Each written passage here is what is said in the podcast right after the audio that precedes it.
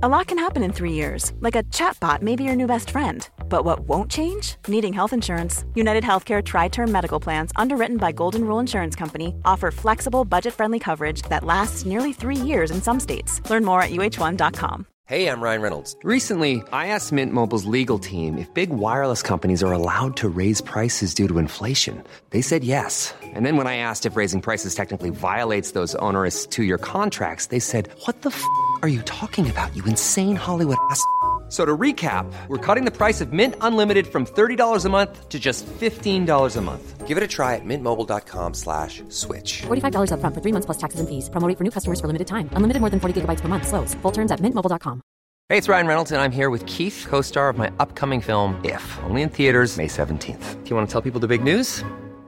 All right, I'll do it. Sign up now and you'll get unlimited for $15 a month in six months of Paramount Plus Essential Plan on us. Mintmobile.com slash switch. Upfront payment of $45 equivalent to $15 per month. Unlimited over 40 gigabytes per month. Face lower speeds. Videos at 480p. Active Mint customers by 531.24 get six months of Paramount Plus Essential Plan. Auto renews after six months. Offer ends May 31st, 2024. Separate Paramount Plus registration required. Terms and conditions apply if rated PG. Hola, hola, quiero darles la bienvenida a un nuevo episodio de La Cuarta es la Vencida. Espero que estén muy bien. En el episodio del día de hoy vamos a estar hablando sobre salud mental y universidad. Sabemos que la universidad es una etapa llena de cambios, de nuevas experiencias, de aprendizajes y hoy les quiero contar todo lo que deben de saber antes de iniciar la universidad, porque nos hablan que la universidad es un proceso, un lugar en el que vamos a aprender, en el que nos vamos a formar como profesionales, pero nadie nos habla sobre otros aspectos que vamos a vivir a lo largo de esa experiencia universitaria. Así que hoy les hablaré sobre eso, vamos a reflexionar sobre aspectos que están ahí, pero que normalmente no les vemos el trasfondo y hoy les vamos a dar ese trasfondo. Les voy a dar consejos, les voy a dar tips para la universidad independiente si van a iniciar apenas o si ya llevan varios semestres. Así que vamos a devolvernos al inicio de toda nuestra vida académica con una pequeña pregunta. ¿Cuál fue su primer recuerdo de toda su vida académica. ¿Cuál fue ese primer recuerdo que ustedes tienen de la escuela?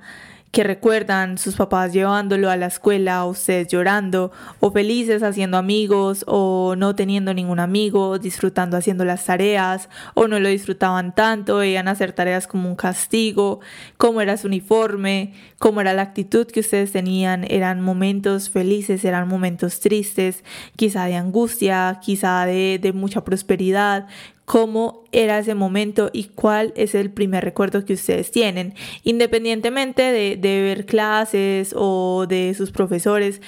¿Cuál es ese recuerdo o ese primer acercamiento que ustedes tienen de la vida académica en la escuela, que eran buenos estudiantes, no eran buenos estudiantes, tenían algún problema en la familia o su familia tenía un problema, porque igual me imagino estaban muy chiquitos como para ustedes ya tener problemas con su familia, pero quedémonos con ese primer recuerdo, cómo, cómo es ese recuerdo que tenemos de nuestro primer acercamiento con la escuela, cómo fue. Y luego vamos a pasar entonces al colegio. ¿Cómo fue el colegio? ¿Les tocó pasarse de colegio varias veces? ¿Perdieron algún año? ¿Cómo fue esa transición de la pubertad a la adolescencia? ¿Cómo se sentían? ¿Se sentían bien? ¿No se sentían tan bien? ¿Tenían amigos? ¿No tenían tantos amigos? ¿Tenían hábitos de estudio? ¿No tenían tantos hábitos de estudio? se llevaban bien con los profesores, quizá no tan bien, peleaban o no peleaban con nadie. ¿Cuáles son esos recuerdos más relevantes que ustedes tienen del colegio? ¿Cuáles son? Quédense allí con esos recuerdos y luego vamos a pasar a la universidad. Salimos del colegio, terminamos todo ese proceso y pasamos a la universidad. Aunque quiero mencionar que sé que hay algunas personas que no entraron directamente a la universidad, sino que también puede que terminaron, hicieron algún curso, algún técnico, un tecnólogo, hicieron otro tipo de estudios antes de entrar a la universidad y, y si lo hicieron, pues también que se queden con ese recuerdo, cómo fue, cómo fue la experiencia, cómo la pasaron, fue difícil, fue sencillo, cómo se sentían en ese momento. Pero vamos a llegar al momento en donde decidieron que iban a entrar a la universidad. Y vamos a plantearnos esta otra pregunta. ¿Por qué elegí esta carrera? ¿Por qué elegí esta carrera? Yo sé que esa es una pregunta que en, los primeros semestres o si ustedes van a entrar apenas a la universidad, les quiero decir que es una pregunta que les van a hacer muchísimo todos los primeros semestres. Los profesores como que, bueno, no los conozco, preséntense, digan su nombre, cuántos años tienen, por qué eligieron la carrera. Y uno en medio de la presión de decir el nombre, los años, porque eligió la carrera, los nervios de que están con los otros compañeros, de que no conoce nada básicamente nadie y tantos sentimientos y tantas cosas de por medio, uno siempre da como una respuesta muy sencilla. No es que yo elegí la carrera porque quiero ayudar a la gente. Pongamos el ejemplo de mi carrera, no sé muy bien cómo será en otras carreras, pero les voy a poner el ejemplo desde la mía, que fue psicología. No, yo elegí psicología porque es que quiero ayudar a los demás. Yo elegí psicología porque quiero entenderme a mí mismo. esa, esa sí es una respuesta que se escucha muchísimo. Yo creo que las personas que dicen que entran a estudiar psicología porque se quieren conocer a sí mismo se estrellan contra el pavimento muy feo después de unos semestres. Les quiero decir de una vez, si ustedes van a entrar a estudiar psicología, se estrellan con esa respuesta, así que hay que buscar otra. Igual vamos a ampliarlo un poquito más. Bueno, ¿qué otra también decían? Quiero conocerme a mí mismo, quiero ayudar a los demás, quiero entender a mi familia, quiero tener un consultorio, quiero tener un mejor puesto en la empresa en la que estoy. Digamos que se da como una respuesta muy general sobre el objetivo que nosotros tenemos con la carrera. Pero acá en el episodio, en el episodio del día de hoy vamos a analizar algunos factores que están detrás de esa pregunta que nos van a ayudar a ampliar esa respuesta. ¿Por qué? Porque es importante que nosotros podamos ampliar en esa respuesta, porque nos va a ayudar a tener unas bases más firmes de lo que nosotros vamos a hacer con nuestra carrera y del inicio que nosotros les vamos a dar. Así que vamos a plantearnos algunos aspectos para poder dar una respuesta un poco más grande sobre por qué elegimos la carrera. El primer factor es nosotros poder analizar si elegimos la carrera por presión de la familia o por algún objetivo propio. Porque no es lo mismo yo decir que entré a estudiar psicología porque mi familia me obligó o porque no tenía otra opción o porque realmente era algo que a mí me gustaba. Y también algo que cabe acá y que me parece un factor súper grande es que creo que las personas que salen del colegio y entran a la universidad todavía no tienen todo muy claro y podemos ver este factor de la presión de la familia como algo muy muy presente y muy común en las diferentes personas. Yo sé que muchas veces la gente cree que las cosas que les pasa o las dificultades que tienen pueden ser solo ellos, pero realmente es algo que le pasa a muchos y que pasa muchísimo. Y es que realmente nosotros a los 16 años, 15, 16, 17 años, es muy complejo que podamos tener tan clara nuestra vida, porque es que igual todavía estamos en esa etapa de la adolescencia, todavía estamos en ese proceso de conocernos a nosotros mismos. Y es más, uno cuando es adolescente uno dice, no, es que cuando yo esté más grande, es que cuando tenga 20 algo, cuando tenga tal edad, ya la voy a tener clara o voy a hacer de tal forma. Y no, nosotros en la adolescencia todavía nos estamos conociendo a nosotros mismos y es algo que seguimos haciendo a lo largo de toda nuestra vida. Así que, ¿por qué se supone que nosotros a los 16 años ya tenemos que tener claro qué queremos hacer por el resto de nuestra vida? Creo que es una presión muy, muy grande y si le aumentamos que nuestra familia esté encima, es que usted tiene que estudiar, es que tiene que hacer esto, si no, no, no lo voy a apoyar, si no esto y esto, tantas amenazas y como tanta exigencia que se vuelve muy abrumante. Y es más, podemos pensarlo desde que estábamos pequeños, cuando nosotros estábamos chiquitos, siempre estaba esa pregunta de todos los adultos de decirnos, ¿qué quieres ser cuando seas grande? Entonces uno decía como, yo quiero ser veterinario, yo quiero ser astronauta, yo quiero ser esto y esto, y uno siempre da como una respuesta muy vaga cuando si ponemos en perspectiva esas respuestas eran como muy vacías o quizá era lo que nos nosotros conocíamos en el medio o lo que medio escuchábamos para poder dar una respuesta. Y realmente no, o sea, no nos preparan para nosotros poder tener nuestro tiempo para nosotros, poder realmente conocer qué nos gusta y qué queremos hacer. Que yo sé que acá está la otra cara de la moneda, que hay personas que la tienen muy clara, que dicen, no, es que yo quiero esto porque es que siempre lo he querido o porque desde que siempre me preguntaban qué quería hacer cuando fuera grande, siempre fue mi respuesta súper clara, yo quería ser veterinaria porque es que me apasionan los animales, me gustan y eso es lo que yo quiero hacer y me veo en ello excelente, está bien, pero acá vamos a contemplar todos los aspectos porque mm, son necesarios. Es necesario que nosotros podamos ver todas las perspectivas, que podamos saber de que cada uno de nosotros es diferente y si hay alguien que lo tiene claro, excelente, pero si yo no lo tengo tan claro, no pasa nada y eso está bien porque es que estoy en un proceso de vida en el que me estoy conociendo, en el que estoy avanzando, en el que estoy evolucionando y en el que mm, crezco un poquito más cada día. Así que aquí desde esta perspectiva tenemos que tenemos que respondernos desde allí, la elegí por presión de mi familia o porque tengo un objetivo propio y porque realmente es algo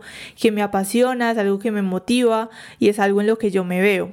Y aquí viene esta pregunta que quizá a algunos los va a chocar demasiado, pero que es fundamental que puedan tener presente y es si ustedes están conscientes de que ese objetivo por el cual ustedes entraron a estudiar, independientemente sea por la presión de la familia o por algún objetivo propio, puede variar a lo largo del camino, están conscientes de eso porque quiero decirles que sí. Puede variar muchísimo. Ustedes pueden entrar a la universidad, pueden entrar a la carrera, por ejemplo, eligieron estudiar psicología Vamos a dar todos los ejemplos con psicología porque no tengo más ejemplos. Entraron a estudiar psicología porque los presionó la familia y ustedes dijeron, no, pues yo lo entro porque pues a la final no tengo nada más que hacer, me pongo a estudiar esto, mientras como que medio pienso que quiero para mi vida o porque mi familia me dijo que si no era esa opción no podía estudiar nada más o no me iban a ayudar, entonces voy a entrar a estudiar esto. Está la posibilidad de que todas las carreras ustedes, ustedes la sufran, que digan, no, esto no me gusta, no lo disfruto, no le veo el lado bueno y eso está bien, también cabe, pero es esa posibilidad que ustedes, digamos, en quinto semestre, en séptimo semestre y hasta noveno semestre cuando salen a la práctica, se enamoren de la carrera. Y aquí podemos ver cómo ese objetivo cambió, cómo entramos a estudiar por presión, pero terminamos enamorados y terminamos envueltos totalmente en eso que estamos haciendo.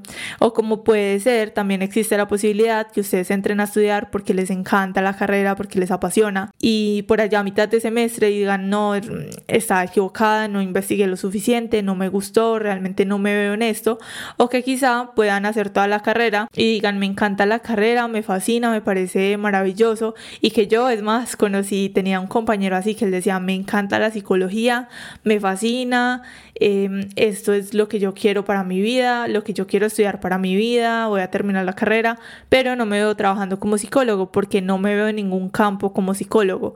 No sé ahorita si en ese momento de la vida él quizás esté ejerciendo, si esté haciendo algo, igual era muy buen estudiante, era súper bueno en, la carrera y en todo lo que veíamos era muy bueno y muy juicioso, pero existe la posibilidad de que quizá pues él todavía tenga ese planteamiento de decir no, no me veo trabajando en esto, no, no me llama la atención, simplemente lo quería estudiar y eso está bien y también cabe, pero es el nosotros ser conscientes de que ese objetivo por el cual nosotros entramos a estudiar puede variar en el camino. Otro aspecto que nosotros tenemos que analizar es desde el inicio tener en cuenta y muy muy en cuenta qué salidas hay en nuestra carrera, porque es una pregunta que yo sé que mucha gente le hace a uno como que, ay, bueno, se va a estudiar psicología y qué puede hacer como psicólogo. Y normal, pues no todos tienen por qué saberlo, ¿cierto? Uno cree que todo es muy general y que todo todo es muy básico y que todo es muy sencillo porque es algo que uno está investigando y que uno entró a estudiar. Pero pues hay personas que no, no pueden saber y eso está bien. Entonces vamos a encontrarnos con muchas personas que nos van a decir, ay, ¿usted qué puede trabajar como psicólogo? Entonces uno siempre da las respuestas generales, no, pues yo puedo trabajar en cualquier lado, puedo trabajar en una empresa, puedo trabajar en una universidad, en un colegio, puedo trabajar en un hospital mental, puedo trabajar en una clínica, puedo trabajar en muchos lados y uno lo ve como desde esa parte muy general, ¿cierto? De, lo, lo obvio de donde uno supuestamente puede trabajar y donde puede ejercer. Pero les quiero decir que si pueden ampliar sobre ello sería excelente porque salidas hay muchísimas y en ocasiones esas salidas que vemos tan generales son de por sí las que están más congestionadas, las que normalmente hay más gente queriendo también entrar a ocupar un trabajo de estos, así que hay muchas salidas, por ejemplo ahorita con todo lo, de la pandemia y con todo lo que pasó en cuestión de salud mental, la gente se está preocupando un poco más y ahorita la gente se está ocupando mucho en la parte digital. Veo, por ejemplo, psicólogos en Que se hacen como hacen como videos o se hacen publicidad para poder tener citas para que la gente los contacten y poder hacer un acompañamiento psicológico o si son terapeutas pues para dar terapia. También vemos en Instagram, o sea, ya ahorita en la parte digital podemos ver opciones muy grandes. Entonces tener muy en cuenta qué salidas hay en nuestra carrera, qué más podemos hacer aparte de lo que supuestamente ya sabemos o quizá que nosotros también podemos empezar a crear. Y el otro aspecto que tiene que ver con esta pregunta de por qué elegimos la carrera es el ustedes saber desde ahora que no todas las materias les va a gustar, pero que si ustedes tienen ese objetivo final o quizás si no tienen ese objetivo final muy claro todavía, que tengan muy en cuenta esto porque sí, realmente no todas las materias les va a gustar. Yo les pongo el ejemplo, cuando yo entré a la carrera, yo creía que no, a mí todas las materias me iban a gustar, yo miraba el pensum académico, yo decía, todo se ve súper interesante, todo se ve súper chévere. Y recuerdo, ah, bueno, podemos conectarlo, se me había olvidado contarles con eso de que el objetivo cambia. Yo decía, cuando entré a la carrera, yo decía, no, a mí me encanta Freud. Yo digo, el psicoanálisis, mi pasión, me encanta esto es lo mío, yo voy a ser eh, psicoanalista, yo voy a ser una psicóloga psicoanalista, qué genial, porque yo veía pues artículos supuestamente en internet, así páginas de internet que hablaban sobre Freud, en lo que yo pues investigaba como muy por encima, que no tenía conocimiento de nada. Yo decía, no, enamorada de Freud totalmente, 100%, Freud, súper fan. Cuando llegué como a cuarto, quinto semestre, vi psicoanálisis y yo dije, ¿qué es esta popó? ¿Qué es esto tan horrible? No me gusta para nada, no entiendo absolutamente nada. Leer todos esos textos me dan como dolor de cabeza porque no los veo lógicos, no me gusta, no me entra. No, para nada, o sea, no, no voy a ser una psicoanalista, para nada, eso no es lo mío. Y entonces acá podemos ver cómo ese objetivo cambió y cómo tampoco me gustó para nada esa materia que igual la tuve que pasar, la tuve que cursar, pero no me gustó para nada, absolutamente nada. Y luego pude encontrar que me gustaba cuando estaba en octavo semestre y vi psicología educativa. Entonces es tener muy en cuenta eso, que somos seres de cambio, somos seres de evolución y que la universidad realmente no es una excepción a esto. El siguiente factor que nosotros debemos analizar es, ¿iniciamos la universidad apenas salimos del colegio o iniciamos la universidad años después de haber salido del colegio o de cualquier estudio que hayamos hecho? Porque aquí les cuento que hay una diferencia bastante, bastante grande. Cuando ustedes inician la universidad apenas salieron del colegio, yo lo veo como todavía estar en una burbuja estar en esa burbuja y empezar a incomodarse y a tener que salir de esa burbuja que ustedes tienen creada del mundo para así poder ampliar su perspectiva porque cuando se sale del colegio todavía uno siente como mucho la protección de los padres, el que nada le pase, estar en un ambiente muy seguro, estar con compañeros que tal vez tienen una vida parecida a la de ustedes, a pasar a la universidad donde hay variedad, donde todos son diferentes, donde tienen que empezar a adaptarse, donde van a adquirir mayores responsabilidades. Y acá también se me viene a la mente una anécdota. Cuando yo empecé la universidad, yo salí del colegio a los 16 años y a los 17 empecé la universidad. Solo, solamente tuve que parar un semestre y ahí pues entré a la universidad.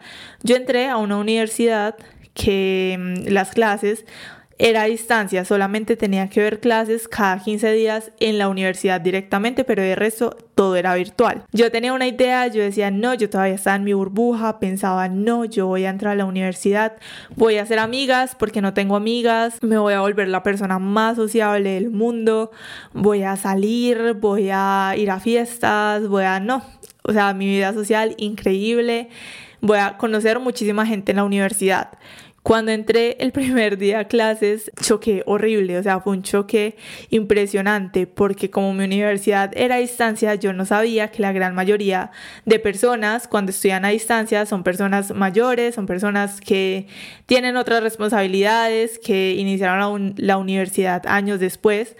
Y cuando todo el mundo empezó a presentarse, decían como que mi nombre es tal, tengo 30 y algo de años y mm, tengo dos hijos o estoy casado o trabajo en esto, trabajo muchos de la policía, muchos que independientes o que trabajaban en X empresa. Y yo ahí básicamente existiendo porque era la única menor de edad en todo el salón cuando entré en primer semestre.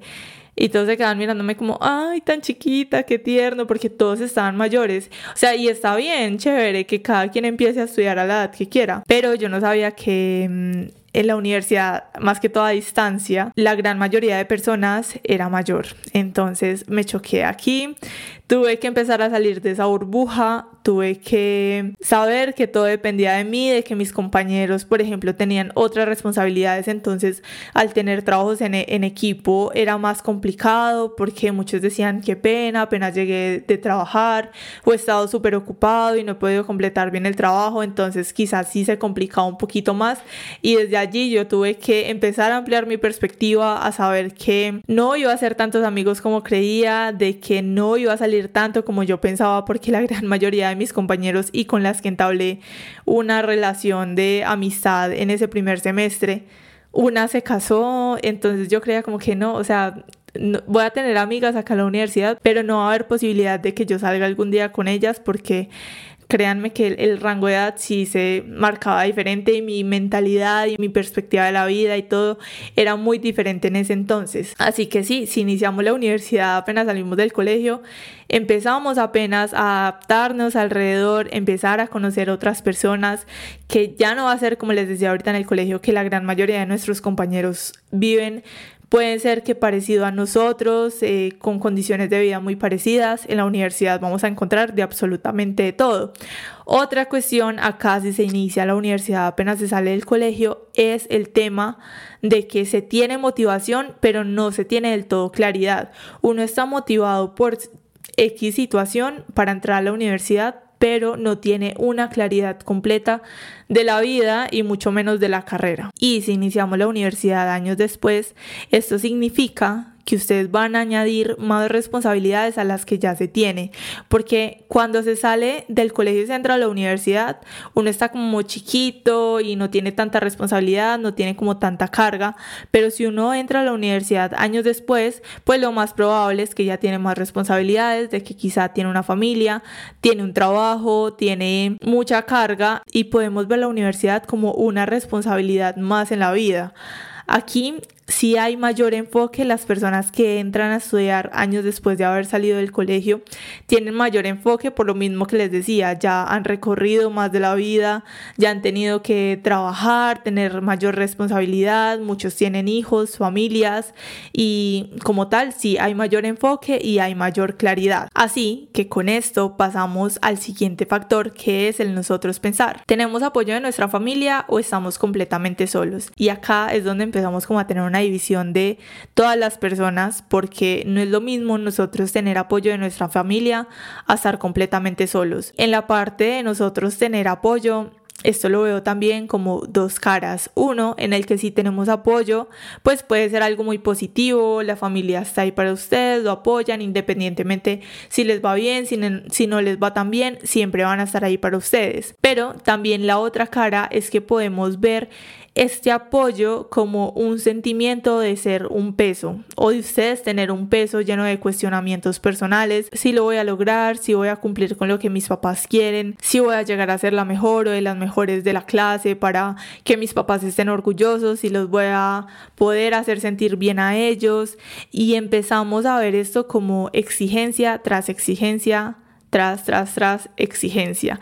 Y esto realmente puede ser bastante abrumador para la persona que lo puede vivir porque se puede llegar a sentir como una carga y se puede empezar a sobre exigir demasiado. Pero si al contrario está completamente solo, no tiene apoyo de la familia, le toca ver cómo hace con la universidad y con todos los procesos en su vida, aquí es muy interesante que podamos empezar a cuestionarnos entonces qué nos mantiene firmes.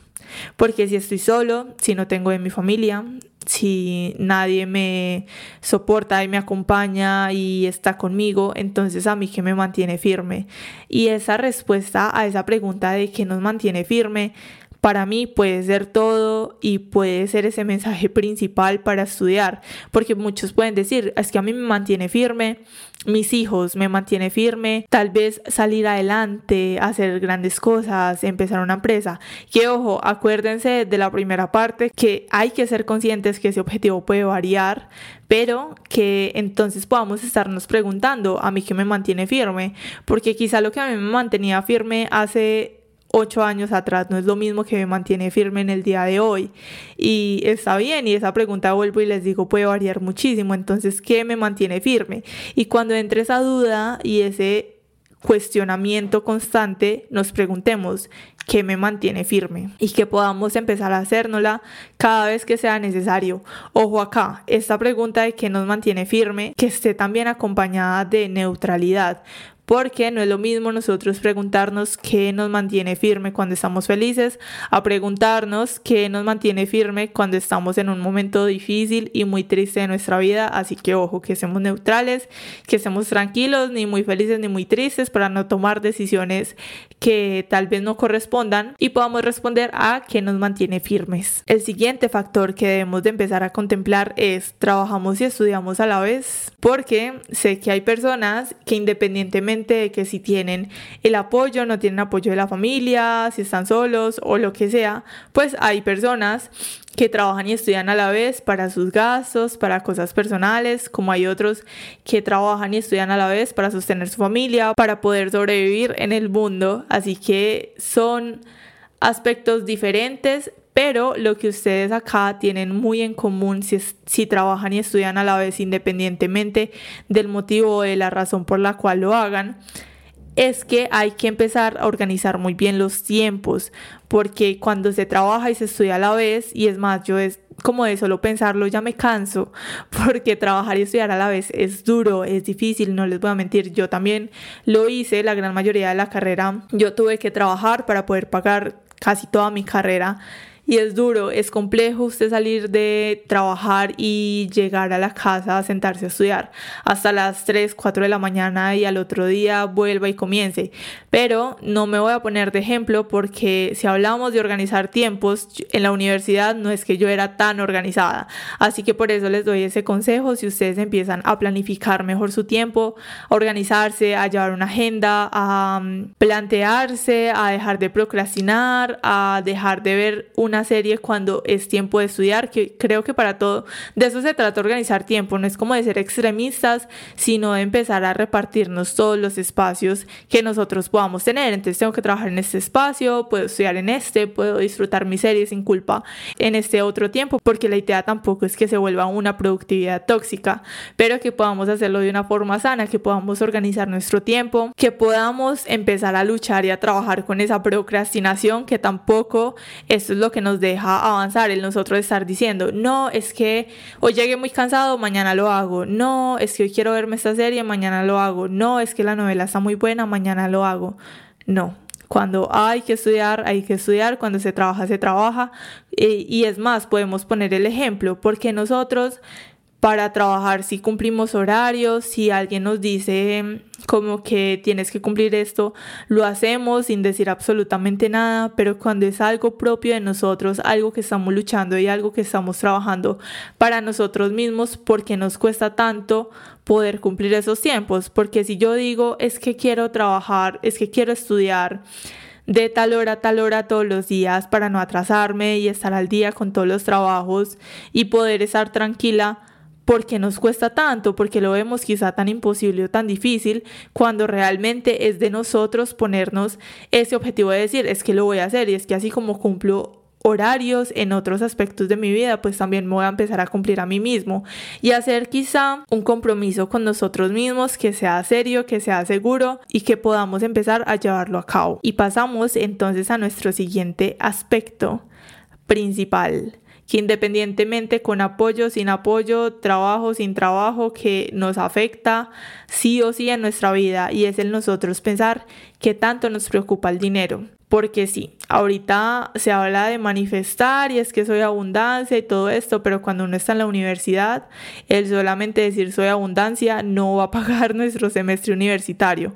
Entonces, ¿qué tanto nos preocupa el dinero? Y desde esta parte financiera, ¿cómo podemos empezar a, no sé, a tener estrategias o cómo nos podemos organizar para pagar el semestre? O bueno, no tanto ni siquiera desde eso, sino que realmente qué tanto nos preocupa el dinero, porque así ustedes trabajen o sean, una o sean personas que en la casa les paga el semestre, creo que a la gran mayoría les preocupa el dinero. Y sé que también hay una población pequeña que yo sé que es pequeña porque si vamos a hablar, y no sé de estadísticas, pero yo podría decir que casi el 90% de personas les preocupa toda esta parte financiera, porque puede ser, puede ser el pelado que apenas empezó la universidad y que salió del colegio, pero que ve como sus padres luchan día a día para poder reunir el dinero del semestre, o que digamos sus padres tienen sin preocupación cómo pagar el semestre, pero quizás están encima diciéndole es que si usted no saca tales notas, no le pago el siguiente, y eso también se crea esa preocupación, no, es que si no me lo pagan porque no me gusta esta materia o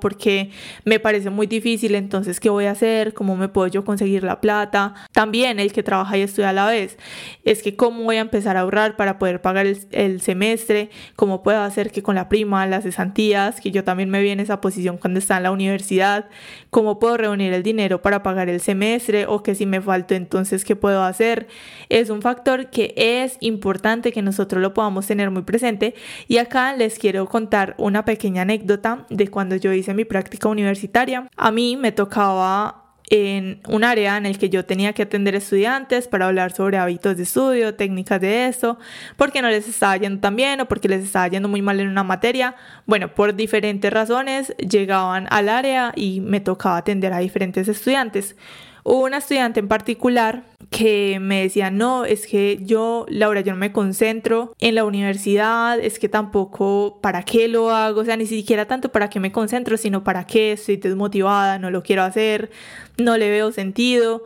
Y entre todo lo que yo estoy hablando con ella, me dijo, es que lo que pasa es que y, y, la niña tenía como 17 años, ella había salido del colegio y había entrado a la universidad. Y me decía, es que lo que pasa es que yo no estoy motivada a estudiar porque ¿para qué me concentro en estas materias que estoy viendo este primer semestre?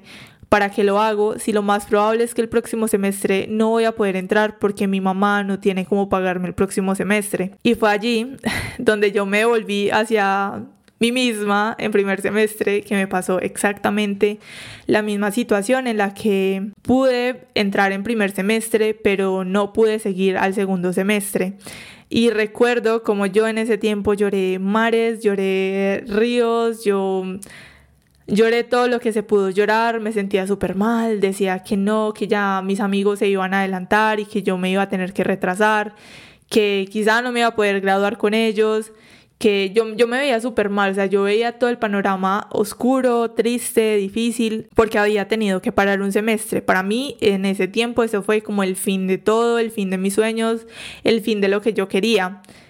Y entre todo lo que vi con la estudiante, al final del semestre le fue súper bien porque realmente mi consejo o lo que yo le dije a ella y lo que le puedo decir a los que me estén escuchando que quizás estén pasando por la misma situación es que manténganse firmes en ese objetivo, que el tiempo de cada uno de nosotros es perfecto. Así como hay personas que se pueden graduar a los 21 años y demorarse 4 años, 3 años para conseguir un trabajo que los he visto y los conozco de cerca, como hay otras personas que se gradúan a los 27, 28 años, 35 años y ya tienen trabajo ya tienen algo asegurado. Así que no hay afán, no hay afán, no hay que hacer las cosas por presión, no hay que hacer las cosas a las carreras. Si se presenta algún obstáculo, que es lo más común y es de lo que hablamos el día de hoy, todo puede pasar, todo puede variar. Y la universidad realmente podemos empezar a verla como una montaña rusa en el que van a haber momentos buenos y van a haber momentos malos. Y recuerdo en ese tiempo cuando yo estaba en primer semestre que no pude continuar. Para mí eso fue súper triste, para mí, como les decía, eso fue el fin del mundo y no veía la salida, pero realmente me esforcé, yo tenía mi meta clara de que igual lo iba a lograr, fuera en el momento que fuera lo iba a hacer y lo iba a completar y luego pues tuve que, realmente tuve que parar un semestre, pude reunir el dinero para poder empezar el segundo semestre. Yo siempre pensaba, no, es que mis compañeras se, adelantaron, es que ya no tengo amigos, es que ya se me dificulta socializar y bueno, yo me ponía como muchísimos, muchísimas limitaciones. En el momento yo las veía como muy importantes y como muy reales, pero si ahora que las pienso y que por lo mismo les doy como ese consejo de que lo hagan, de que no, no, importa, o sea, no hay afán, cada uno de nosotros tiene un tiempo y ese tiempo es perfecto y las cosas en ocasiones pasan como tienen que pasar, aunque nosotros no le veamos el sentido en ese momento. Eso es lo que les quería decir, yo en ese momento no le veía sentido y ahora pues realmente lo veo de una forma muy diferente. Entonces con la estudiante estoy hablando sobre esto, le dije como que no pasaba nada, que igual hay que disfrutarse el proceso y les digo, si ustedes tienen que parar un semestre o si saben que estudian este pero no saben si van a estudiar el otro, quítense esa preocupación del estar pensando es que no disfruto este semestre o para qué estudio bien estas materias si no voy a poder pagar el próximo semestre. Y es acá donde hablamos de lo mismo, ¿cierto? Que tanto me preocupa el dinero y que esa preocupación por el dinero si es constante, que no me quite esas ganas de hacer las cosas, que no me quite las ganas de aprender, que no me quite la concentración, que no me quite la atención. Si en este momento lo estoy haciendo y el otro semestre quizá no puedo, está bien, algo hago y algo se hace pero entonces no voy a quitarme la oportunidad de poder disfrutar este semestre que ya me costó y que ya tuve que hacer un esfuerzo para pagarlo, para pues no disfrutarlo porque no sé cómo voy a hacer para el próximo. Y les doy este consejo desde lo más profundo de mi corazón porque Aquí podemos ver reflejado lo que fue mi proceso universitario, el estar preocupada si podía pagar el próximo semestre porque había pagado recién el que seguía y ya no sabía cómo iba a pagar el próximo y eso me quitó muchísimo el disfrute, me quitó muchísima concentración, me quitó muchísima motivación, me quitó muchísima disciplina que yo pude haber tenido. Si yo ahora pudiera hablar con la Laura desde entonces, le diría que disfrute, que se disfrute el proceso y que haga las cosas sin importar tanto y sin preocuparse tanto por el dinero, que igual sé que es un factor muy importante, pero que no lo es todo. Y eso desde allí, ese factor yo sé, les digo que es muy principal que es bastante complejo, que yo sé que desde acá yo les digo como que no se preocupen tanto por eso, disfruten el momento y cuando uno está en la situación es muy complejo porque igual uno lo está sufriendo, es que lo estoy sufriendo en este momento y esta otra persona me dice que no, no me estrese y es muy fácil decir las cosas, pero traten de verlo desde esa forma, de que si ustedes ya pagaron un semestre, disfrútense ese pago que ya hicieron, disfrútense haciendo bien los trabajos, aprendiendo, haciendo todas las cosas bien, que igual no es el fin del mundo si ustedes paran un semestre y después tienen que conocer otras personas, antes véanlo como que bueno, me estoy expandiendo, estoy conociendo a otras personas, estoy socializando más y, no pasa nada y eso está bien. Y también quería comentarles desde este punto como para cerrar, que yo en ese entonces lo veía como el fin del mundo porque yo creía que no, que mis compañeros se iban a adelantar y entonces que cuando yo estuviera en noveno semestre, ah, yo estuviera en décimo, ellos ya se iban a graduar y eso. Y les quiero contar algo muy curioso y es que de esas compañeras que yo consideré amigas en primer semestre, creo que solamente una de ellas como de cuatro o cinco que yo hice en primer semestre, solamente una de ellas se graduó porque el resto se retiró en sexto semestre, séptimo semestre y yo en primer semestre lo vi como que no, todas se van a graduar, todos lo van a hacer y yo no me voy a graduar con ellas y realmente creo que solamente una de ellas se graduó, entonces para qué preocuparnos por aspectos que Fácilmente podemos decir que solamente se quedan en nuestra mente para crear preocupaciones, para crear estrés y que realmente no nos sirven de nada. Con eso finalizamos el aspecto de la preocupación por el dinero y continuamos con el siguiente factor que es también muy central y es empezar nosotros a tomar decisiones y administrar nuevas responsabilidades. Si nosotros hablamos de las decisiones, podemos decir que las decisiones y tomar decisiones no es fácil, es un proceso incómodo, es un proceso que nos desestabiliza, que nos quita nuestra zona de confort, que realmente en la gran mayoría de ocasiones causa incomodidad, pero que como en todo, en nuestra vida, en nuestras relaciones con los demás, familia, pareja, en relaciones laborales, todo, hay que tomar decisiones y tenemos que empezar a tomar y administrar nuevas responsabilidades. Y acá les voy a poner como algunos factores que ustedes pueden vivir a lo largo de la universidad. El primero es el tener que vivir solos. Y a mí, yo sé que muchos lo ven como algo muy negativo, pero a mí eso me parece tan, tan chévere, como que genial el poder tener esa posibilidad, porque digamos, sé que hay algunos estudiantes que viven, digamos, en pueblos, que viven en lugares lejanos de donde hay universidades y tienen que irse a vivir mejor a esa otra ciudad porque si no les queda muy lejos, si no, no lo pueden hacer.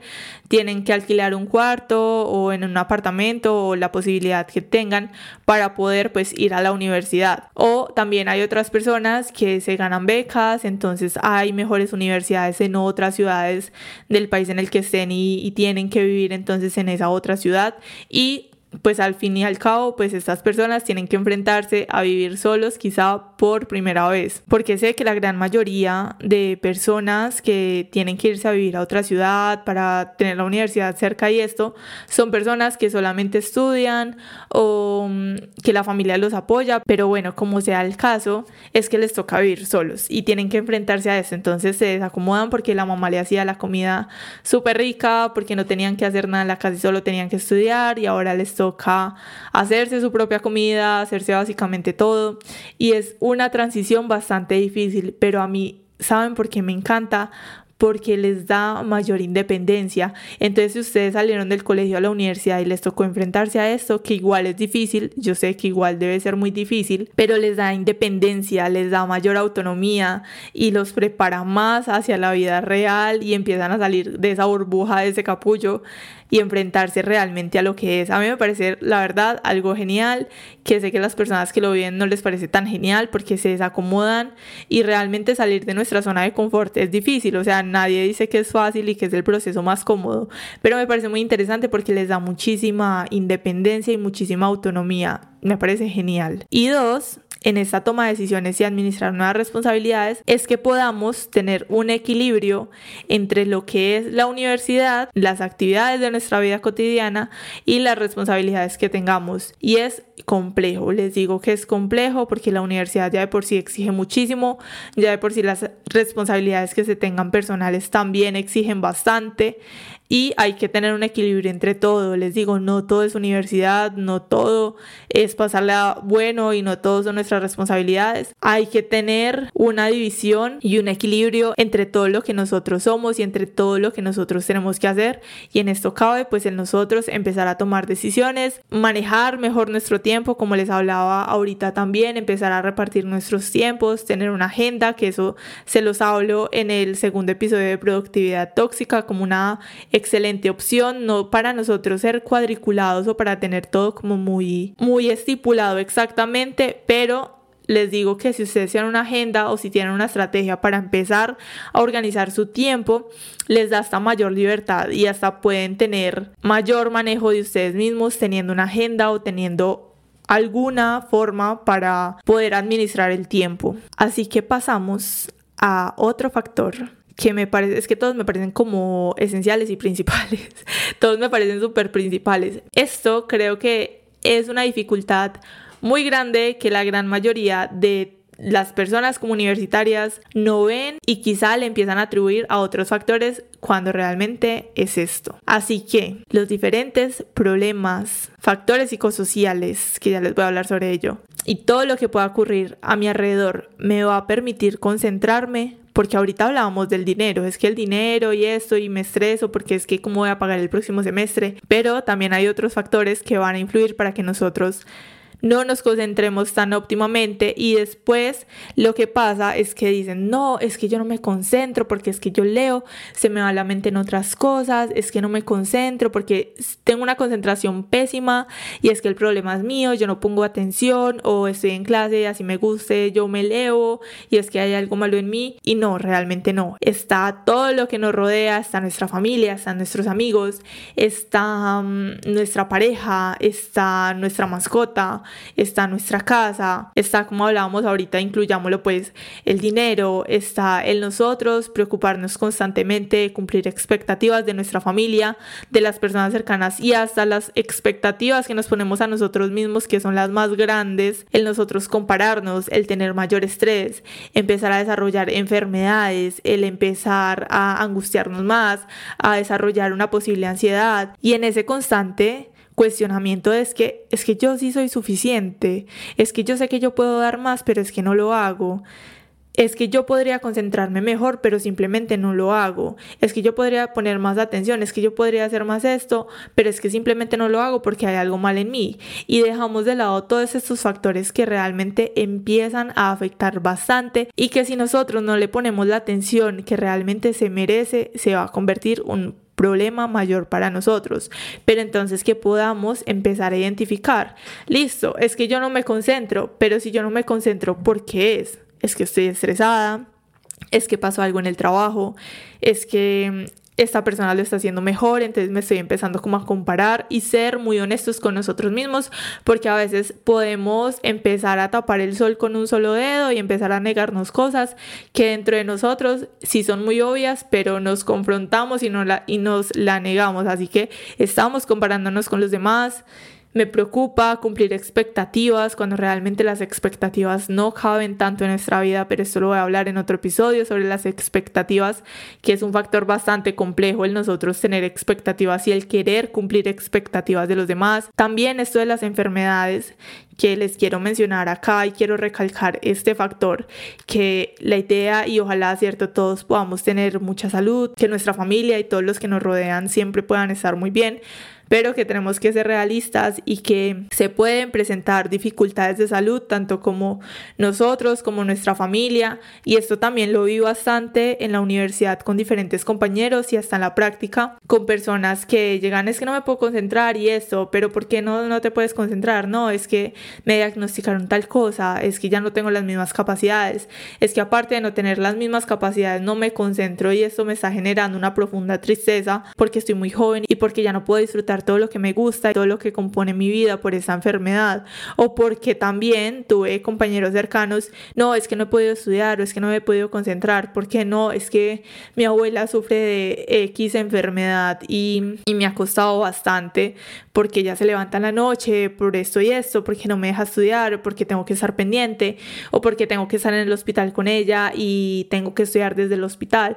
Entonces, que no empecemos a atribuirle todo a nosotros mismos, a decir es que yo no puedo, es que yo no me concentro porque no soy capaz o es que quizás eso no es lo mío y empezamos a cuestionarnos a nosotros mismos con lo que les decía ahorita, es que soy suficiente, es que yo sé que yo puedo hacer más pero no lo hago, pero cuando realmente hay otros factores que son los que les acabo de mencionar, que son algunos, pero yo estoy segura de que hay muchísimos más que van a atribuir a todo esto de la concentración, así que sé que hay situaciones que son complejas, que son difíciles, que cada uno de nosotros vive, que entonces podamos empezar a trabajar en cada uno de estos componentes a medida de que nosotros podamos y que las posibilidades pues nos dejen. Porque si hablamos de una enfermedad, o algo un poco más grave, pues ya es nosotros empezar a tomar decisiones y a tomar medidas respecto a esto. Así que con esto de la concentración y de todas las cosas que pueden atribuir a que no nos vaya tan bien, a que no nos concentremos, hay algo que nosotros podamos empezar a preguntarnos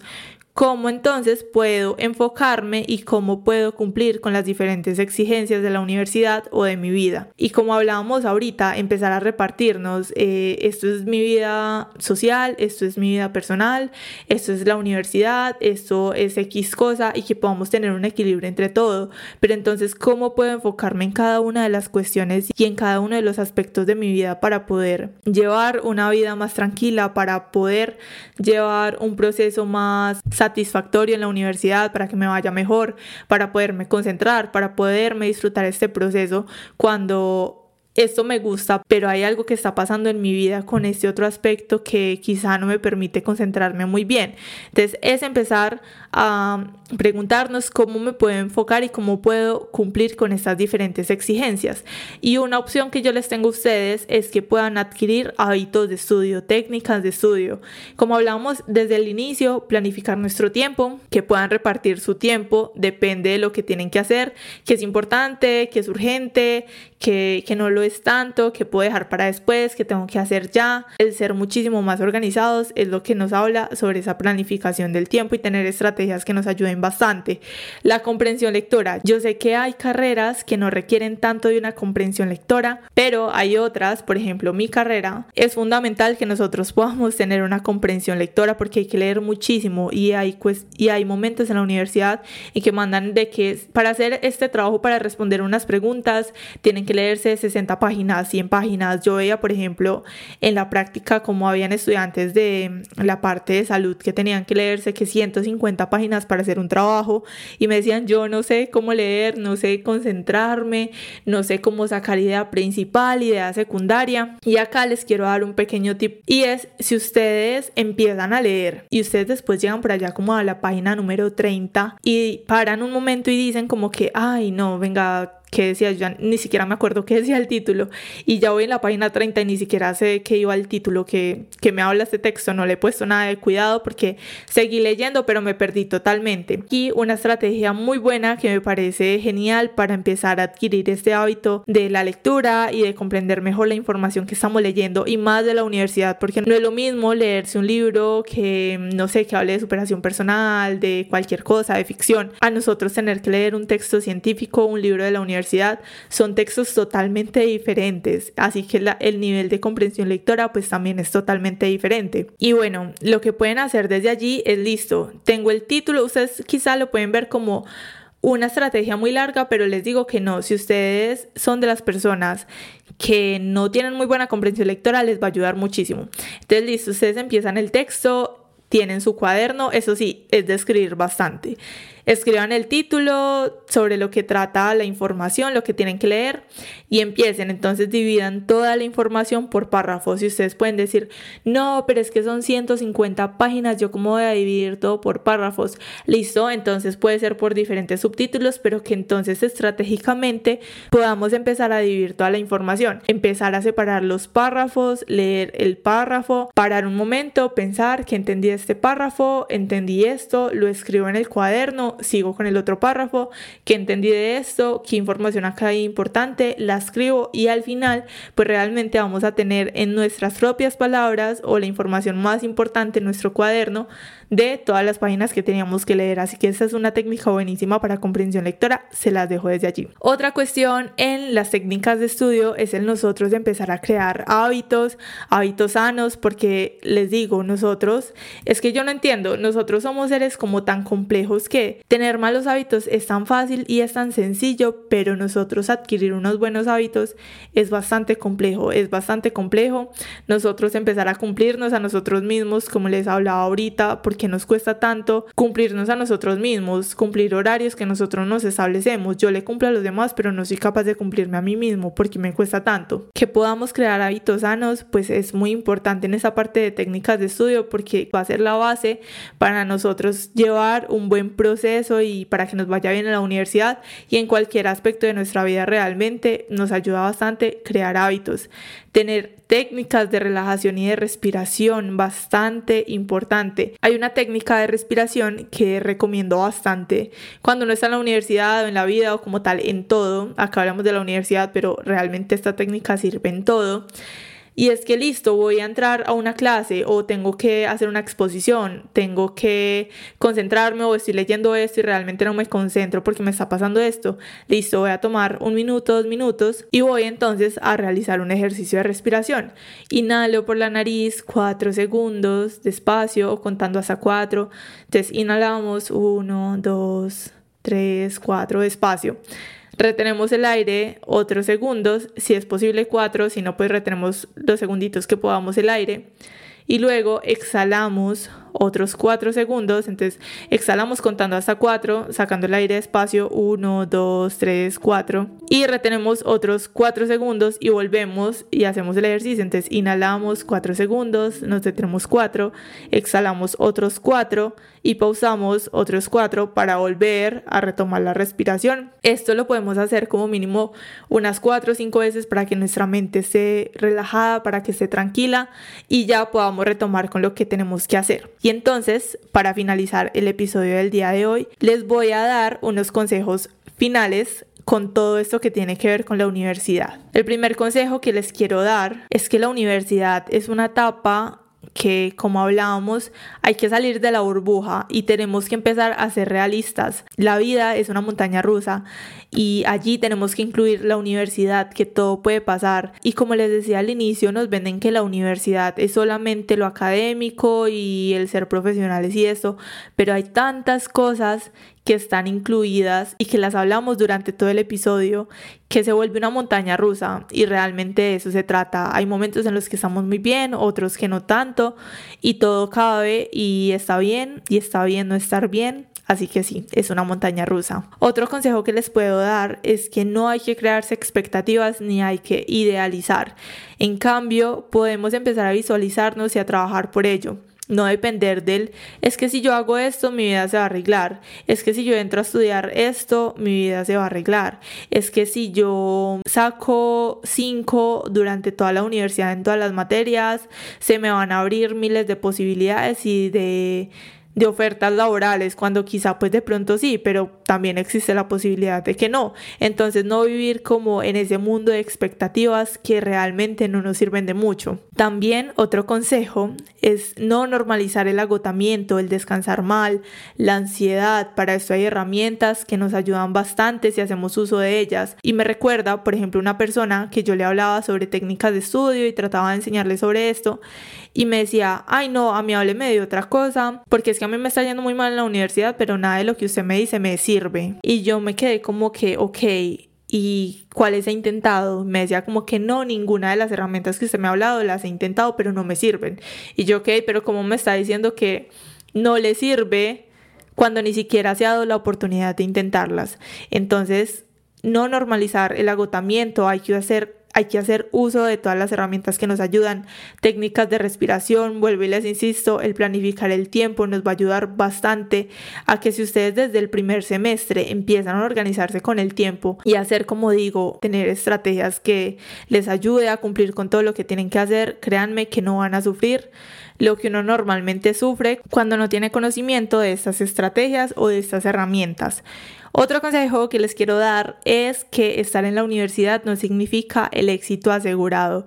Y yo sé que hay algunas personas que acá se chocan bastante también porque el estar en la universidad significa que vamos a tener herramientas, que vamos a ampliar nuestra visión del mundo, pero que es importante que aparte de nosotros construirnos académicamente, podamos también construirnos como personas, que podamos trabajar en nuestras habilidades sociales, que podamos crear contactos, que podamos disfrutar esa etapa, porque hay personas que creen, por ejemplo, que dicen, no, es que yo salgo de la universidad y como estudié eso, entonces me va a salir trabajo en esto y es que de una me voy a ir a vivir solo y es que voy a hacer esto y me voy a comprar esto y esto y que si pasa así, excelente, ¿cierto? Sería genial, pero que es posible que no pase y mm, no nos vamos a desilusionar de la vida, de todo lo que hemos hecho solamente por eso. Entonces acá está muy ligado a no crearse expectativas y que realmente, vuelvo y les digo, la universidad no asegura el éxito, sino que lo asegura más el cómo nosotros nos construimos como personas cómo nosotros trabajamos en nuestras habilidades sociales y cómo disfrutamos de cada aspecto de nuestra vida. Así que hagan amigos, hagan contactos que sean de ayuda en un futuro y esto se los digo realmente desde el fondo de mi corazón y de mi alma porque si alguien me lo hubiera dicho yo creo que estaría en otra posición en mi vida, que igual no me quejo porque estoy muy bien, pero que ahora sí le doy la importancia al crear contactos, al hacer amigos y al sociabilizar un poquito más. Traten de estar enfocados, no salgan de ese enfoque. Llévense bien con sus compañeros, con los profesores. Si son tímidos, yo sé que les puede costar, pero poco a poco se van a poder desenvolver muchísimo mejor. Y mi consejo final, pero no menos importante, es infórmense de todas las áreas de la universidad, cómo estas áreas pueden ser de ayuda para ustedes, si la universidad cuenta con un área de orientación que pueda brindarles herramientas psicológicas de acuerdo a lo que puedan estar pasando, porque en muchas ocasiones no leemos la importancia como a conocer sobre las otras áreas de la universidad y hay áreas que pueden ayudarlos bastante, que pueden ser fundamentales para su proceso académico, así que aprovechar todo lo que la universidad tiene para cada uno de ustedes. Quiero agradecerles por llegar hasta acá el episodio del día de hoy. Nos vemos en un próximo episodio. Sean ayuda y busquen ayuda. Bye. Planning for your next trip? Elevate your travel style with Quince. Quince has all the jet-setting essentials you'll want for your next getaway, like European linen premium luggage options, buttery soft Italian leather bags, and so much more. And it's all priced at 50 to 80% less than similar brands. Plus, Quince only works with factories that use safe and ethical manufacturing practices. Pack your bags with high-quality essentials you'll be wearing for vacations to come with Quince. Go to quince.com slash trip for free shipping and 365-day returns. Mom deserves the best, and there's no better place to shop for Mother's Day than Whole Foods Market. They're your destination for unbeatable savings, from premium gifts to show-stopping flowers and irresistible desserts. Start by saving 33% with Prime on all body care and candles. Then get a 15-stem bunch of tulips for just $9.99 each with Prime. Round out Mom's menu with festive rosé, irresistible berry chantilly cake, and more special treats. Come celebrate Mother's Day at Whole Foods Market.